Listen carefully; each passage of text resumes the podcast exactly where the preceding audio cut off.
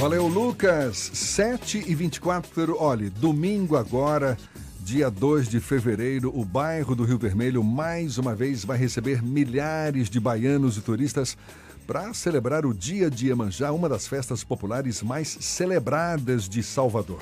Abraçada pelas religiões de origem africana, é a maior festa com o nome de uma orixá do mundo. A gente quer saber mais sobre a festa de Iemanjá, conversando agora com a jornalista e doutora em antropologia, Cleidiana Ramos, nossa colega. Seja bem-vinda. Bom dia, Cleidiana. Bom dia, Jefferson. Bom dia, ouvintes. Bom dia a todos. Qual o olhar antropológico que você tem sobre a festa de Iemanjá? Bom, Iemanjá é, é a única festa no calendário é, brasileiro em que ela é totalmente de, dedicada ao orixá não tem nenhum outro tipo de interrelação com uma, um santo católico, por exemplo, como acontece com Santa Bárbara, né? Ansan e Santa Bárbara compartilham ali aquela festa.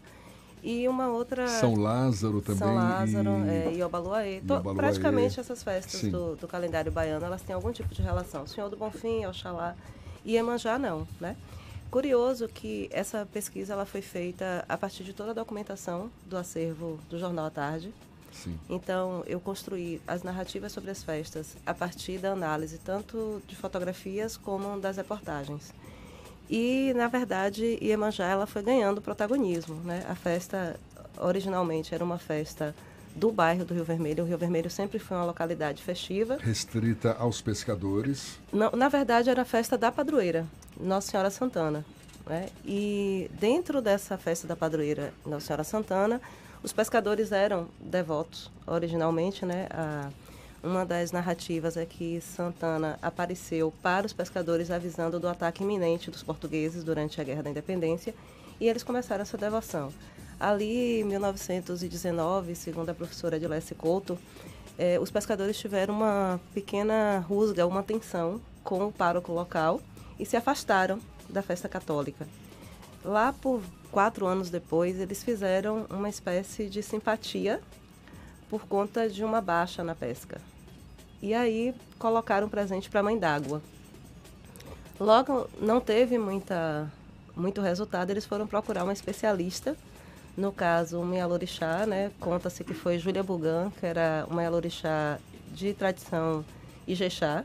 O terreiro ficava onde hoje é o DPT, o Língua de Vaca ali na, naquela região que foi desapropriada para o DPT, para construir o DPT anos depois. Sim. E aí começou a oferecer esse presente. Com um bom resultado, eles continuaram. Mas era uma festa completamente à margem.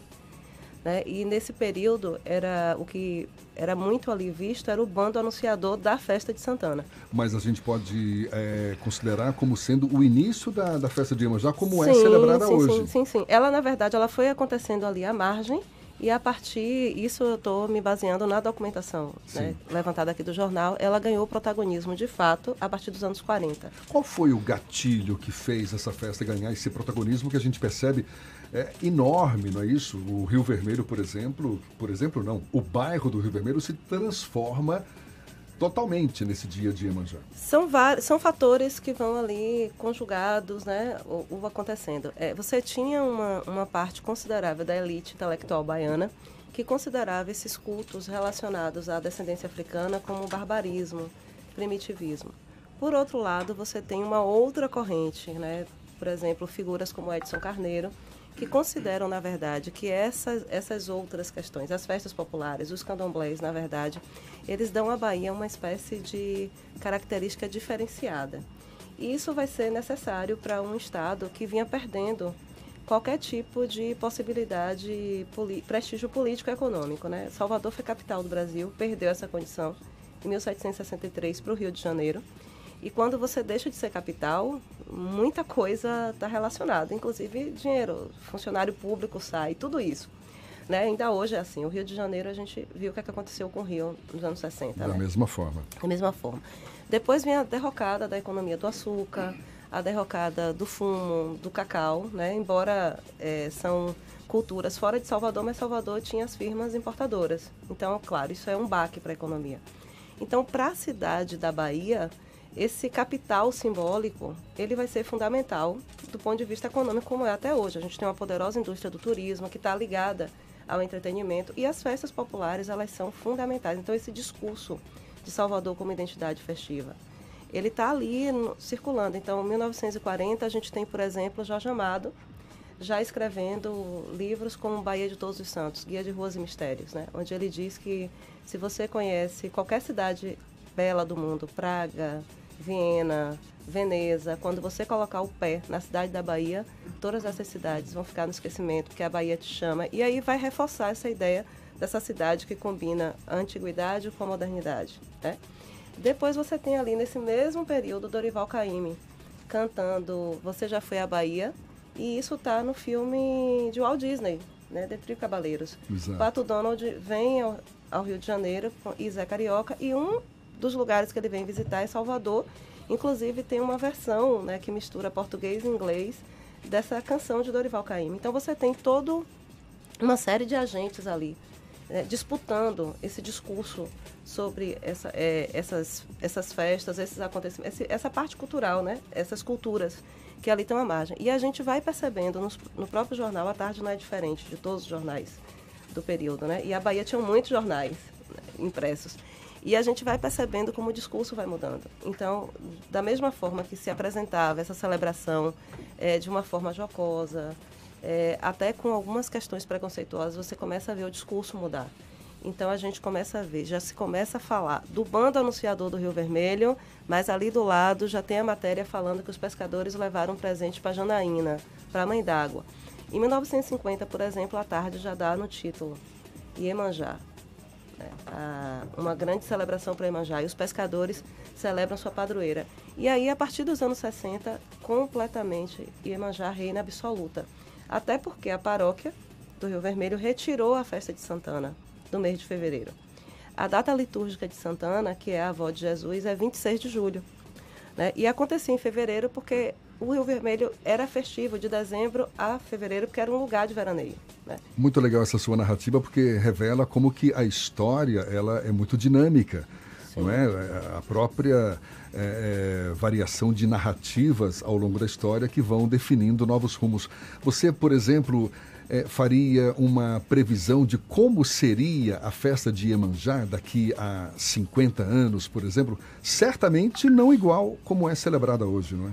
Não, no conjunto de 13 festas que eu analisei, né, que formam esse conjunto de verão, Iemanjá e o Bonfim são as festas que têm uma dinâmica muito muito intensa muito evidente. de mudança. Uhum. Perde elementos, ganha elementos. E a festa de Iemanjá é, tem algumas questões muito interessantes. O meu saudoso amigo, é, professor Roberto Albergaria, né, o grande antropólogo. grande antropólogo Albergaria. É, ele sempre ele tinha um conceito para essa festa, que ele dizia o seguinte, ela se, ela se transformou num grande festival religioso. E é isso que a gente tem percebido. Né? A festa de Emanjá, na verdade, é uma devoção de uma corporação de ofício, no caso os pescadores, e que muita gente pega carona. Né? Quem é de candomblé, quem é de Umbanda, quem não tem, quem não tem exatamente uma, uma religião. Quem não tem nada mas a ver. Mas quer colocar quem é ateu, né? Como a Bahia é, né? Uhum. Quem não tem religião, mas nem por isso deixa de acreditar nas coisas. Mas o que a gente percebe naquela festa é muitas, muitas, é, digamos assim, muitos agentes chegando e se somando à grande celebração. É, em 2016, por exemplo, teve uma rave. Imagina. Três dias. É, o pessoal de Umbanda tem se feito muito presente na festa e de outros estados, né? A gente não, não, não vê muita a, a Umbanda visivelmente aqui em Salvador, né? Isso por uma questão histórica, antropológica, de tensão com, com candomblé nos anos 70. Mas a gente percebe a Umbanda vindo com uma força. Então tem muita presença de culto a caboclo na festa de Manjá. Os caboclos chegam nas areias do Rio Vermelho. Então, o caboclo marujo, o caboclo boiadeiro e muita gente do Espírito Santo, de Goiás, de vários estados, né? A outra questão é a juvenilização da festa, se eu posso usar esse termo. Sim, sim. É, dentre as 13 festas que eu estudei, pelo menos visivelmente é a festa que tem a, maior faixa, a menor faixa etária. Maior participação de jovens. Muito jovens. Né? E isso a gente consegue entender porque ali virou um point né, da juventude baiana, né? muito atenada as questões culturais. Então... Fernando Duarte, por exemplo, super jovem, não perde uma festa de Iemanjá. Tá doido para fazer uma pergunta aí já? Olhou é, feio para mim. Né? Não, então, 2 de fevereiro é uma data super importante no calendário soteropolitano. Mas eu queria deixar uma pergunta antes de ir para o intervalo. É se é o, a festa de Iemanjá é um momento importante do ponto de vista da resistência das religiões afro-brasileiras, já que é a grande festa dedicada exclusivamente a um orixá aqui em Salvador. E se isso tem algum tipo de impacto na forma com que outras, outras fés enxergam as religiões de matrizes africanas. A resposta Mas fica a resposta pra... fica para depois do já, intervalo. Já a gente levando esse papo com a jornalista e doutora em antropologia Cleidiana Ramos, uma estudiosa da festa de Iemanjá. A gente retoma o papo já já. Portanto, agora 25 para as 8 na tarde FM. Agora são 7h44 e conosco aqui no Isso é Bahia, a jornalista e doutora em antropologia Cleidiana Ramos. O papo é a festa de Iemanjá. Ficou uma pergunta no ar, não é, Fernando? Eu perguntei se a festa de Iemanjá é um ponto de resistência das religiões de matrizes africanas, já que é a única festa dedicada exclusivamente a um orixá aqui no Brasil. Sim, Fernando, é quando a gente percebe que tem visibilidade, né? Embora não seja uma festa do candomblé ortodoxo, como as festas de largo, elas nunca são, por exemplo, uma festa do catolicismo ortodoxo. Né? É uma festa em que os devotos sempre fazem licenças, né? é, digamos assim, rebeldias e acréscimos né, por conta própria. E que isso é muito interessante, porque de alguma forma você consegue integrar mais, mas para as religiões de matriz africanas, especialmente, né, que elas vivem sob ataques constantes e permanentes, você ter uma festa totalmente dedicada a uma divindade que dialoga com as, todas as tradições do candomblé, né? É Iemanjá, um orixá da tradição Queto, mas, claro, Kayala, do povo Angola, está ali lembrada, né? É, o povo Jeje está ali lembrado, como eu já falei aqui, a, o culto de caboclos está ali lembrado, então a Umbanda está ali, então de certa forma, sim, é, é muito importante essa visibilidade nesse sentido, de dizer que essas religiões fazem parte de um processo de formação da diversidade cultural brasileira, né? E que elas têm muita importância porque elas sempre foram muito visíveis, né? Por isso que elas incomodam tanto. Né? A festa de Iemanjá é então o grande marco nesse sentido de festas populares que de alguma forma incorporam quem não é da religião de matriz africana e que de alguma forma conseguem ter contato e beber nessa fonte de uma maneira mais explícita, porque a gente sabe que quase todo mundo da Bahia bebe da fonte das religiões de matriz africanas em algum momento do seu cotidiano, mas de uma maneira tão explícita e tão consciente que é uma festa com uma origem em religião de matriz africana? Ela e todas as outras, né? Porque quase todas as festas têm algum tipo de inter-relação com as religiões de matriz africanas. Por exemplo, Santa Luzia. Né? A gente vai lá na festa de Santa Luzia, uma santa católica, protetora da visão, mas as pessoas estão lá de amarelo e vermelho, porque Santa Luzia é associada a Oxum, né? uma qualidade de Oxum. Então, que tem essas cores como lembram de Oxum, Oxum, Apará, né? que em algumas tradições é um outro orixá, mas é, é um orixá independente, mas em, em, algum entendimento é Oxum Apará, uma qualidade de Oxum. Né? Então tá lá, de alguma forma latente, né? Os mais velhos, muitas vezes eles não falam, mas outros falam, né? Chegam e falam, né? Porque tem a ver com a visão, com a luz, etc. É, se você vai na festa da, da Pituba, que ainda acontece, né? A gente está falando aqui um, nos bastidores dela, a festa ainda acontece. Então, durante muito tempo, você e, via... Curiosamente, no mesmo dia da festa de Iemanjá. Agora, no mesmo dia da festa de Iemanjá. O que, de alguma forma, invisibiliza a, a festa da Pituba. Mas ela está lá, resistindo. Né? Então, quando você ia ali na festa da Pituba, você via Oxum, né? Por conta da ligação com Nossa Senhora da Luz. E no dia da procissão saía lá a imagem de é, Menino Jesus de Praga. Né? Aí imediatamente você percebe a ligação Menino Jesus de Praga, Logum Edel, filho de Oxum. Né?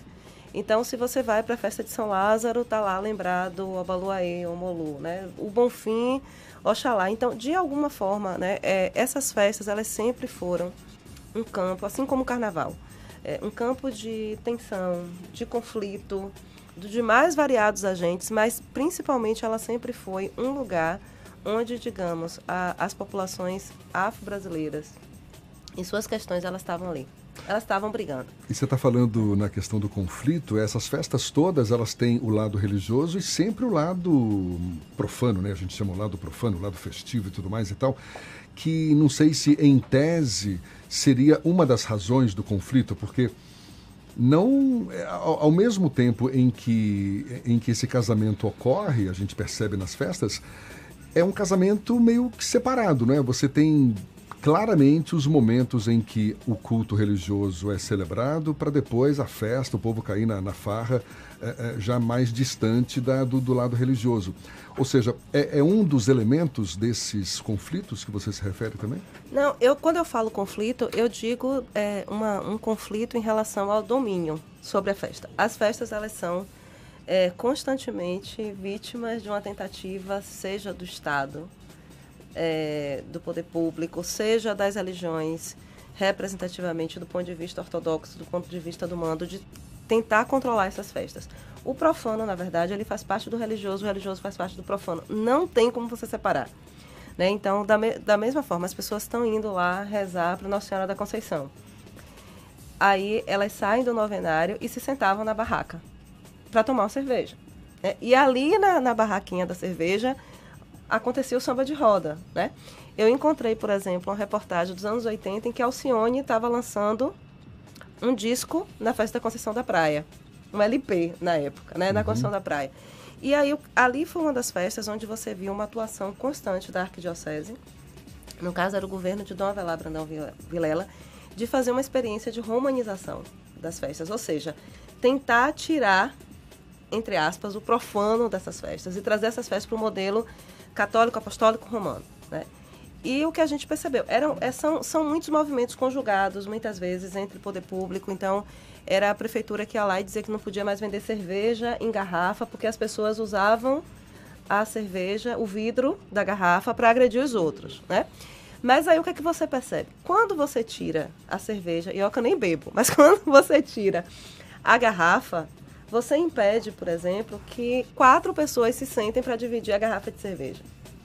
Quase a lata lhe faz ir andando. Então isso esvaziou as barracas. Né? É incrível. É, é, Quando as barracas faziam parte daquele, daquela, daquela estética da festa. Né? Então a forma que se arrumava os bancos, né?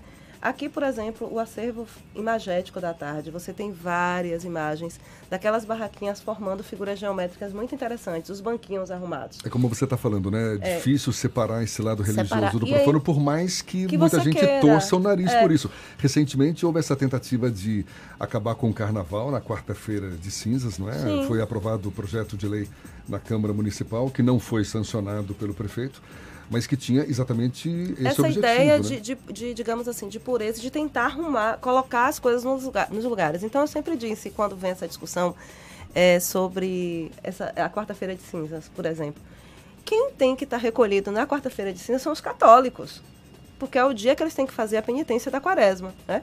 Mas eu acho que então o problema são os católicos estarem lá saracoteando na quarta-feira, no dia da penitência deles, né?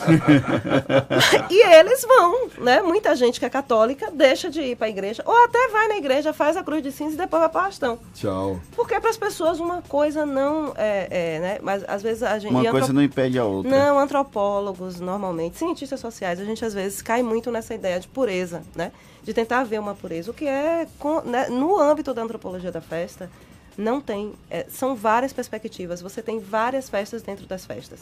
Então, no domingo, por exemplo, as pessoas vão participar da festa de Emanjá. Muitas vezes elas não vão chegar nem no Rio Vermelho. Elas vão ficar na Pituba. Né? Elas vão ficar em Ondina, porque tem um barzinho que elas gostam de ficar. E elas vão dizer em casa, vão dizer, por exemplo, eu estava na festa de Emanjá. Estavam. Né? E uma das muitas possibilidades que essa festa é, como diz um texto da minha orientadora Fátima Tavares, que a festa vaza, né? Essas tem, festas vazam. Tem uma participação de ouvinte aí, Isso, tem? o Luzenildo, ele fala, complementando a matéria da ilustre convidada, informa que o presente para Iemanjá também acontece há muitos anos na praia de Buraquinho, estando incluído no calendário de festas populares de Lauro de Freitas, com o apoio da prefeitura local. Este ano, em consequência das, do horário das marés, o cortejo marítimo conduzido os presentes deve acontecer por volta das 10h30 da manhã e o xirê, onde, as, onde se entoam os cânticos e danças em louvor aos orixás, deverá ter início às 8h30. Ele manda um abraço para todo mundo e que Emanjá os cubra com seu manto de paz e muito amor. Axé. Quem mandou foi o Luzenildo do Veloso. Maravilha, muito obrigado pela participação. E você vai para a festa? Você curte?